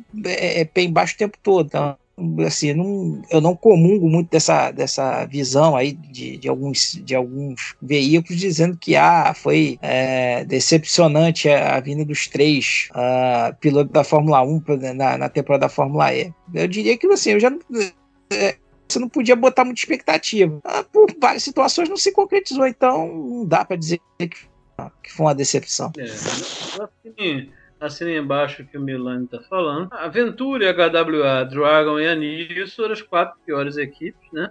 A Dragon e a Nils sem comentários. E a Ventura e a HWA, elas estão juntas, que é uma relação quase Red Bull Toro Rosso, né, parecido aí que a Mercedes meio que criou, é, com um cenário pior para a Venturi, uma vez que a Mercedes vai incorporar mesmo a HWA, e aí eu tenho que ficar claro como é que vai ser essa relação da Mercedes com a Venturi, para ver se vai ser algo bom, sinceramente não, né, não sei, porque é até engraçado, eu sempre, eu durante muito tempo achei que a Mercedes fosse abraçar a Venturi, embora eu sei, todo mundo sabe, que a marca que acompanha a Mercedes aí em outras categorias é a HWA, mas é porque a Suzy Wolf não ficava lá na HWA, ela ficava ali na Venturi, né, enfim, eu sempre ainda achava que deixaria a HWA de sucursal, mas ao que tudo indica, não é mesmo isso não, é a HWA que vai virar Mercedes, talvez a sucursal seja Venturi. É, mas enfim, o fato é que é uma temporada de aprendizado, por isso que é o binômio Venturi e HWA ali embaixo. A HWA está sofrendo nessa temporada o que a Jaguar sofreu na terceira, quando estreou, normal. Gary Peft eu considero um piloto ruim, minha opinião. É. O Van Dorn, não, eu acho um, um piloto razoável. Da Fórmula 1 sem nem como julgar ele não por causa da McLaren, que tá atrás. Agora, ele é um piloto também muito querido nas mídias, vai ganhar fanbucha assim lá fora. É... E ele conseguiu algumas voltas rápidas, mas só que aquilo, o carro oscila muito, mas era tudo laboratório, né? A HWA foi laboratório, então algumas pistas ele fazia volta muito rápida, depois perdiam rendimento, questão de gestão de energia. A gente vai poder julgar melhor na próxima temporada quando virar realmente Mercedes. Mas eu acho até que ele é um piloto que merece é, essa chance aí de na continuidade, tá? No caso da Venturi, o Mortara é um piloto que a gente já conhece de outras categorias, de turismo e tal. É, esse ano é, teve ali assim com Massa no nível mediano, foi até melhor. Mas o Massa é a primeira temporada, eu acho que a gente tem que dar um desconto. Eu vejo pessoas falando muita bobagem por aí. Massa tá re, é, é, meio que repreendendo, porque uma categoria. A Fórmula é totalmente diferente da Fórmula 1. Então, ele tá, tá pegando o jeito conseguiu um pódio, teve bons momentos, mas teve uma série de problemas também atrelados. A equipe cometeu erro, mas esse amadorismo, entre aspas, as pessoas tentando andar, até o próprio Nelson naquela declaração infeliz, é, não, não cabe, não tem nada a ver. Então, as pessoas não foram decepções. Como eu já disse, torna a falar, a grande, a grande decepção da temporada como piloto foi o Nelson, que saiu antes da temporada acabar. Então, assim, aí você pode ter algumas outras decepções, como Petito, mas, assim, esses pilotos eu não considero decepção, não. Ok, é isso. Eu acho que é isso, colegas. Vocês querem acrescentar algo mais? Vocês querem falar o que vocês estão esperando para a próxima temporada? Vocês querem tentar prever quem é que vai ser o campeão do próximo ano? O que vocês querem? Quem arrisca? Não, acho que. Quem arrisca? Não, isso aí eu não vou fazer isso, não. Não, não vou ser tão leviano desse jeito, não. Mais fácil tentar acertar na Mega Sena. Não, é mais, na Fórmula E é bem difícil você prever. Agora, Difícil, né? a gente já acabou nessa conversa aí falando já até de algumas danças de cadeira, né? É, Isso. eu acho assim, só talvez se pudesse ser dito assim, mas que eu ainda, eu particularmente acho, alguns veículos aí ficam falando isso, posso me queimar totalmente, mas eu acho improvável né, o Sim voltar. Algumas pessoas falam que Acho até que o empresário dele tá cavando vaga e tal, mas acho que é muito difícil. A Porsche já vai levar o Lotter, o da Costa vai pra Tequita, é, o Gunter vai pra lá. Assim, vaga ainda tem, mas se for também vai ser equipe ruim, como o Dragon, entendeu? Eu acho improvável, mas aumentou um pouco esse burburinho, depois da foto que, da pseudo reunião, da reunião aí, que Bolsonaro teria tido com o Nelson, e Nelson, essa história de trazer a Fórmula E ao Brasil, mas que eu também achei muito estranho, porque Nunca Nelson foi porta-voz de Fórmula E para trazer para o Brasil, a gente sabe disso. Achei muito estranho isso aí. o Nelson nunca nem pisou numa corrida da, da Fórmula E, se eu não me engano. Achei, é bem estranho. Achei isso de, um, uma desses movimentos de políticos, sabe como é que é? Sim, Assim como, como tem um autódromo infindável, sim. como se fosse sair Interlagos amanhã da Fórmula 1, enfim. É, eu acho que é mais uma coisa da, da política, entendeu? E eu, por isso que a gente nem tem falado nisso, algumas pessoas perguntaram pra gente recentemente no episódio, não, não vou falar sobre isso, só quando for realidade, porque eu não, não vejo nenhuma seriedade nisso aí, entendeu? Inclusive, eu vi o vídeo da Renata sobre isso. É, é bem aquilo mesmo que ela falou. Né? Esperar as coisas se concretizarem para poder dar opinião, porque agora é tudo é especulação, né? Então fica todo mundo especulando, gerando notícia em cima disso e na verdade não tem nada fechado. E aí, em cima desse cenário, não sei o que Milani pensa, mas eu acho muito. Eu gostaria de ter mais brasileiros, né? eu acho que ele vai continuar com o Lucas e Massa. É, o Narcis, deu entender realmente que ele mesmo não curtiu muito a categoria, o carro, sei lá. Mas assim, Nelson, eu acho muito difícil. Se voltar para uma coisa, uma Dragon da vida, um troço desse aí, uma vaga sobrar. Mas eu não acho fácil. Não sei o que Milani pensa disso aí. Não, eu também acho que não, não seguiria. Ele, se eu perguntar, a possibilidade tem? Tem, mas eu não creio. Você ainda poderia até brincar numa situação dessa por conta dos históricos que a família tem, é alguma coisa na BMW, por exemplo. Né? Mas eu acho, onde seja, muito complicado, porque cair numa numa Dragon e voltar para uma Nio da vida, é melhor, não, é melhor ficar na estoque. Né? Melhor na estoque ou tentar outra coisa e fazer o EC. É, tem, tem outras situações aí que o, que o Piquet pode fazer sem. Mas se você for pegar, assim, são poucas. É, é, algumas vagas boas já garantidas. A Audi já está garantida, a, a Virgin, né, já também já garantiu que vai manter, vai manter a dupla. Acho bem acertado, inclusive. É, sim, então. O, a Tequita deve ser aí, provavelmente, é o Verne, o Verne e o, o Fex da Costa. Então, assim, algumas vagas boas aí, se você for pegar, elas, tão, elas já estão já estão preenchidas. É, é, então, é, é, aí você já tem a Porsche definida, por exemplo, aí quem é que vai ser o, a Mercedes? Né? Aí a Venturi, é, pelo visto aí vai ser massa mais um, né? Com grande chance talvez do Mortara é, continuar. Então, você assim, não tem tanta opção. Mexida, como você falou, é. O Nasser eu acho também, eu acho que não vai até agora, tanto que ele vai até testar na Indy, né? Que seria se ele fosse para a Índia, onde ele testar, seria uma ótima para ele, que, que merece muito, um puta no trabalho no, na IMSA. E, e, foi até de certa forma uma pena não ter, não ter rolado aí com ele na, na Fórmula E. Quando eu estou vendo que ele viria, fiquei muito animado que eu gosto muito do esquema dele, não é um piloto espetaculoso, mas é um, é, é um bom piloto. Né? Uh, então, mas as boas vagas da Fórmula E não estão. Assim, algumas boas vagas já estão disponíveis. Né? Então, vai ser interessante ver essa, essa dança das cadeiras aí, até para ver se aparecer nenhum que eu vou dizer? A gente não vai ter nenhuma surpresa daquelas famosas casos que da onde que saiu esse cara, né?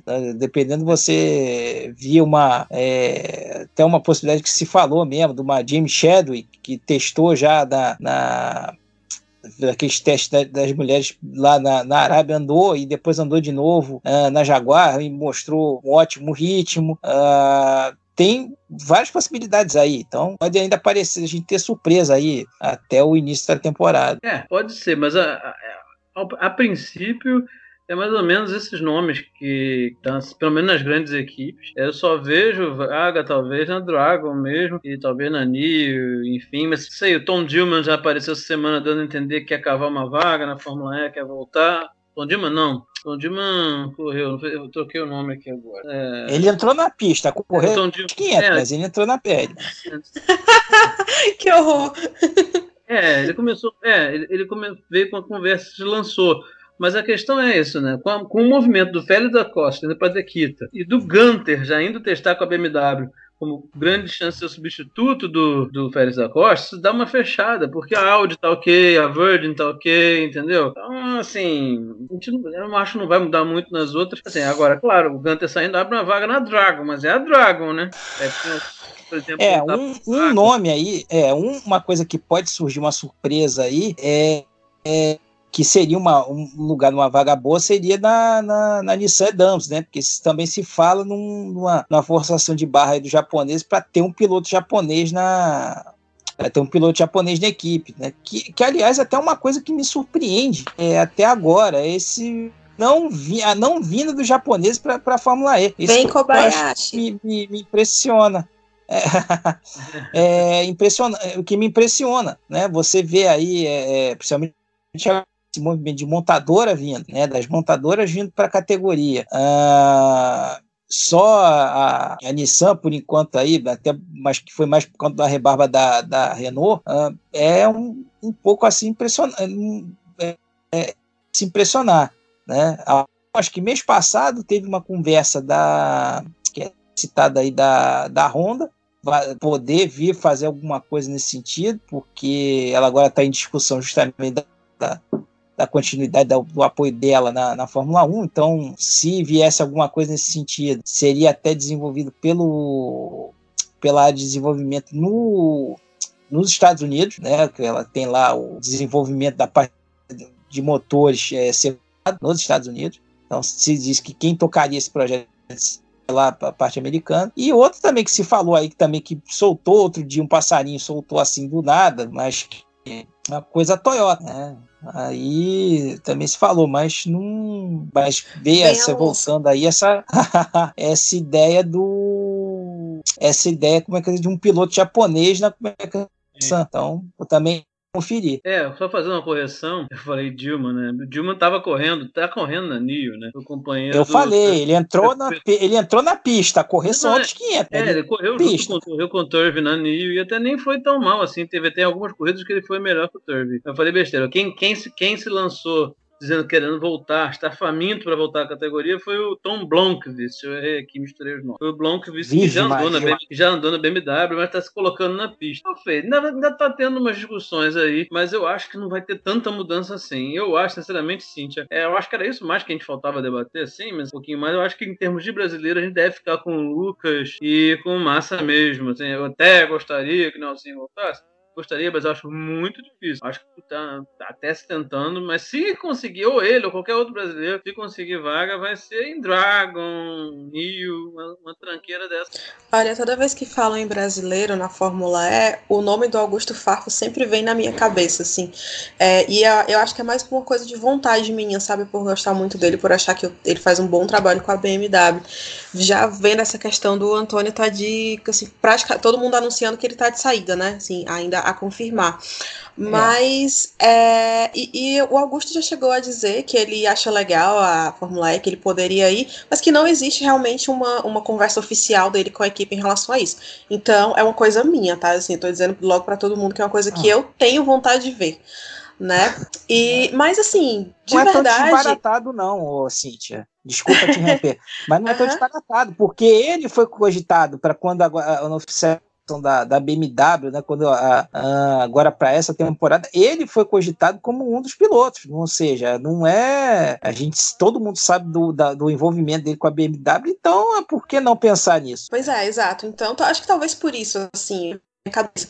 Mas se o que a gente tiver para a próxima temporada de brasileiro for Lucas de Graça e Felipe Massa, eu, assim, confesso para vocês que eu também não acho ruim, sabe? Eu acho que são dois bons nomes. É, são talentos, assim, são, são talentos que não, gente, eu não questiono, tá? Eu eu tenho essa coisa do entendo a fase de adaptação do Felipe Massa e o Feli, e o Lucas de Graça ele praticamente ajudou a criar a Fórmula E, então eu acho que cada um tá ali mais no seu nível, são pilotos que eu não questiono. E não vejo realmente hoje eu não vejo outro nome brasileiro para chegar lá. É, chegaram a comentar sobre o Sérgio Jimenez na né, semana passada por causa da Jaguar, da, da vitória dele no campeonato lá da Jaguar é, iPace.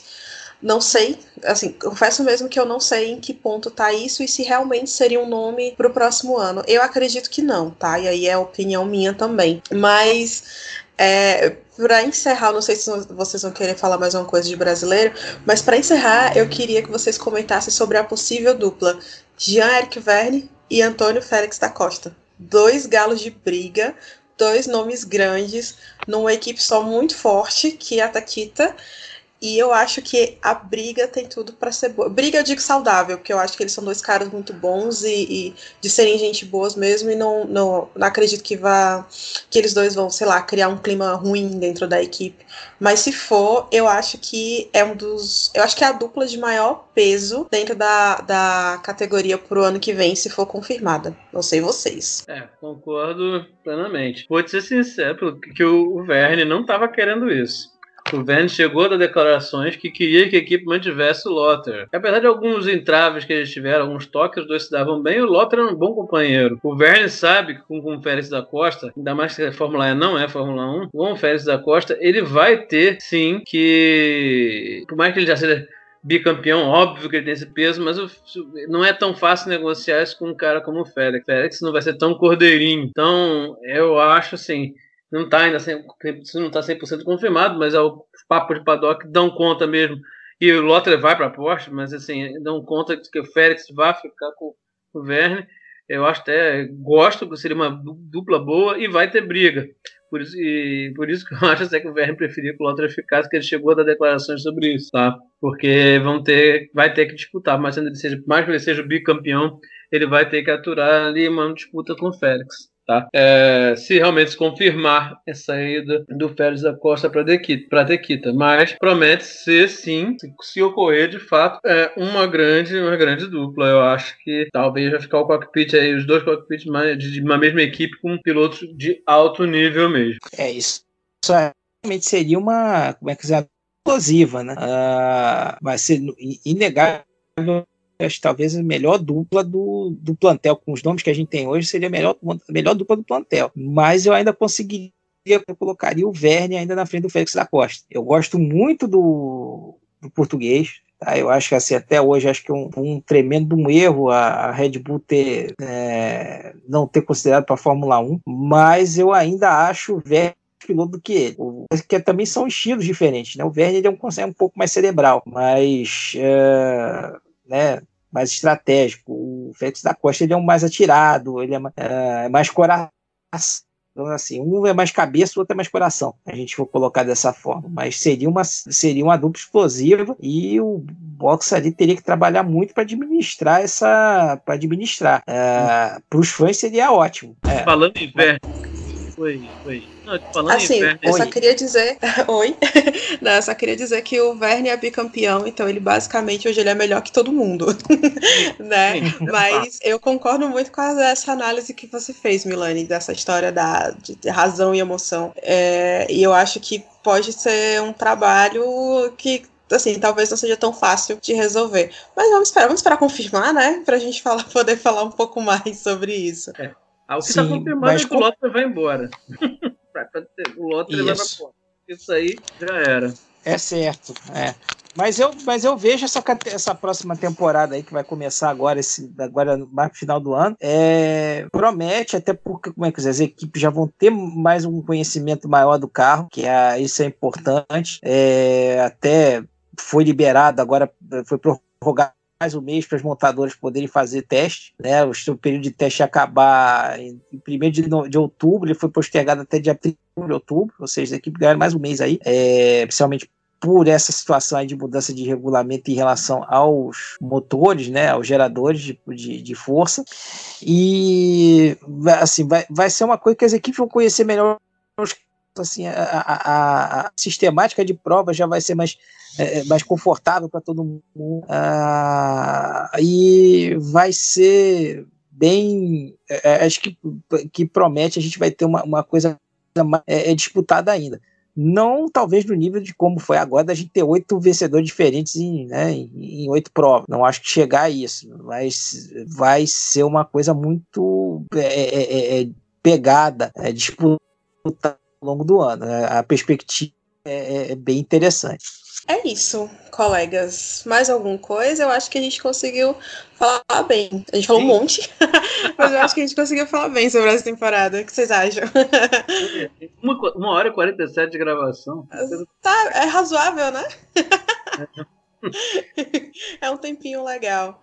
Meninos, muito, muito, muito obrigada pela participação de vocês. Milane, em todas as edições do BPcast sobre Fórmula esse ano, muito obrigada, Milane, pela sua disposição estar aqui com a gente.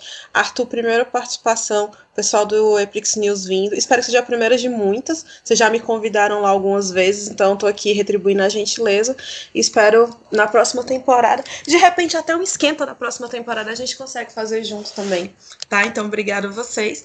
Obrigado para quem ficou escutando até agora, gente. Esse podcast super longo, mas eu acho que deu para cobrir bem a temporada. E é isso. Encontro vocês em breve. Não esqueçam lá de seguir o Boletim do Paddock nas redes sociais, no Twitter, no Instagram, no Facebook. Me segue no Twitter também, que é arroba Cindy, com Y, underline VX. E comenta sempre que vocês quiserem, que vocês são muito bem-vindos. Muito obrigado mesmo, tá? Então, meninos, se despeçam. Vamos colocar aí na ordem do Milani, que tá sempre aqui com a gente, e o Arthur para fechar como nosso convidado especial, tá bom? É isso, obrigado, beijão e até depois. Tá bom. Cíntia, obrigado mais uma vez pelo convite. Né? Eu vou falar mesmo para não dizer que eu não que eu sou demagogo, é o mesmo discurso que eu vou falar que eu vou falar agora contigo, que eu falo lá com, com o pessoal da EPRIX. É, chamando, uh, pode contar, é, assim, eu tenho um prazer tremendo de falar sobre a Fórmula E, é, tenho acompanhado e é uma a categoria que merece é, uma atenção enorme, é, vem quebrando alguns, é, alguns é, preconceitos aí em torno do, do, do dentre os fãs do automóvel, né? E que a gente e tem tudo para acontecer aqui no Brasil. É, eu acho que assim, no momento que a gente tiver uma prova, finalmente, se alguém resolver tomar um pouquinho de vergonha na cara, a gente tiver finalmente uma prova aqui no Brasil, a categoria acho que pega, sabe, que tem um monte de, de, de, de, elementos que, que cai no gosto do, do brasileiro, né? É, mas enfim, não, não, depende da gente. Acho que o que depende da gente é fazer esse trabalhinho de formiguinha, que é aqui o trabalho que o BP faz, que é o o X também, que é ali, tá dando informação, dá, tá batendo. É, acho que esse é o, é o, trabalho que a gente tem que fazer, tá? E vamos acompanhar, foi, acho que foi bacana, a gente falou bastante aí do foi essa temporada é, 18-19 e vamos aguardar para 19-20 para ver. E quem quiser seguir, tá? Também aí deixar o recado aí, é o é, no Twitter lá o S Milani 80, tá? É S M I L A N tá? 80 e, e dá uma futucada lá no Fórmula I ponto US, é isso mesmo, é w.formulai, tudo junto, ponto US, não tem ponto com nem ponto com.br, é ponto US, lá que a gente também dá umas, umas pregadas falando sobre é, automobilismo geral. Tá certo? Obrigado mais uma vez aí pelo espaço. É, obrigado, Cíntia, mais uma vez. Rubens, por terem convidado o Epix News aqui para estar participando aí do podcast no Paddock. Muito obrigado mesmo. agradeço não só meu nome, mas o nome da nossa equipe, que é o Marcelo Dutra, que cuida do site, das partes de mídias, é de homepage, né? O TI da gente. O Tonelli, que o Milani conhece bem, a gente fica trocando o nome dele, eu troquei hoje mais três vezes o Tonelli, que está sempre lá com a gente, que é da equipe, e a Renata, que é a nossa chefe lá no eprinews.com.br, que comanda lá os vídeos nos canais, podcasts e tudo mais. Então, no nome de todos eles, eu trago esse agradecimento. Você sabe, Cintia, você, o Rubens e todos mais são sempre bem-vindos, especialmente você, que é a mulher do, do, do Boletim do Paddock, que sabe tudo de Fórmula E. Hoje aqui já recebeu todo esse elogio merecido aí do Rubens, né? Então você está sempre bem-vinda lá. Com certeza você e Milani estarão com a gente várias vezes na próxima temporada, na sexta, para a gente acompanhar essa categoria que a gente tanto gosta. Quem quiser conhecer mais do Eprix News, é acessar www.eprinews.com.br, que é a nossa homepage, e também seguir a gente nas redes sociais, Twitter, Instagram, Facebook, todos são é, Eprix News, né? Então, muito obrigado mais uma vez. Foi muito legal passar esse tempo conversando aqui sobre essa maravilhosa temporada.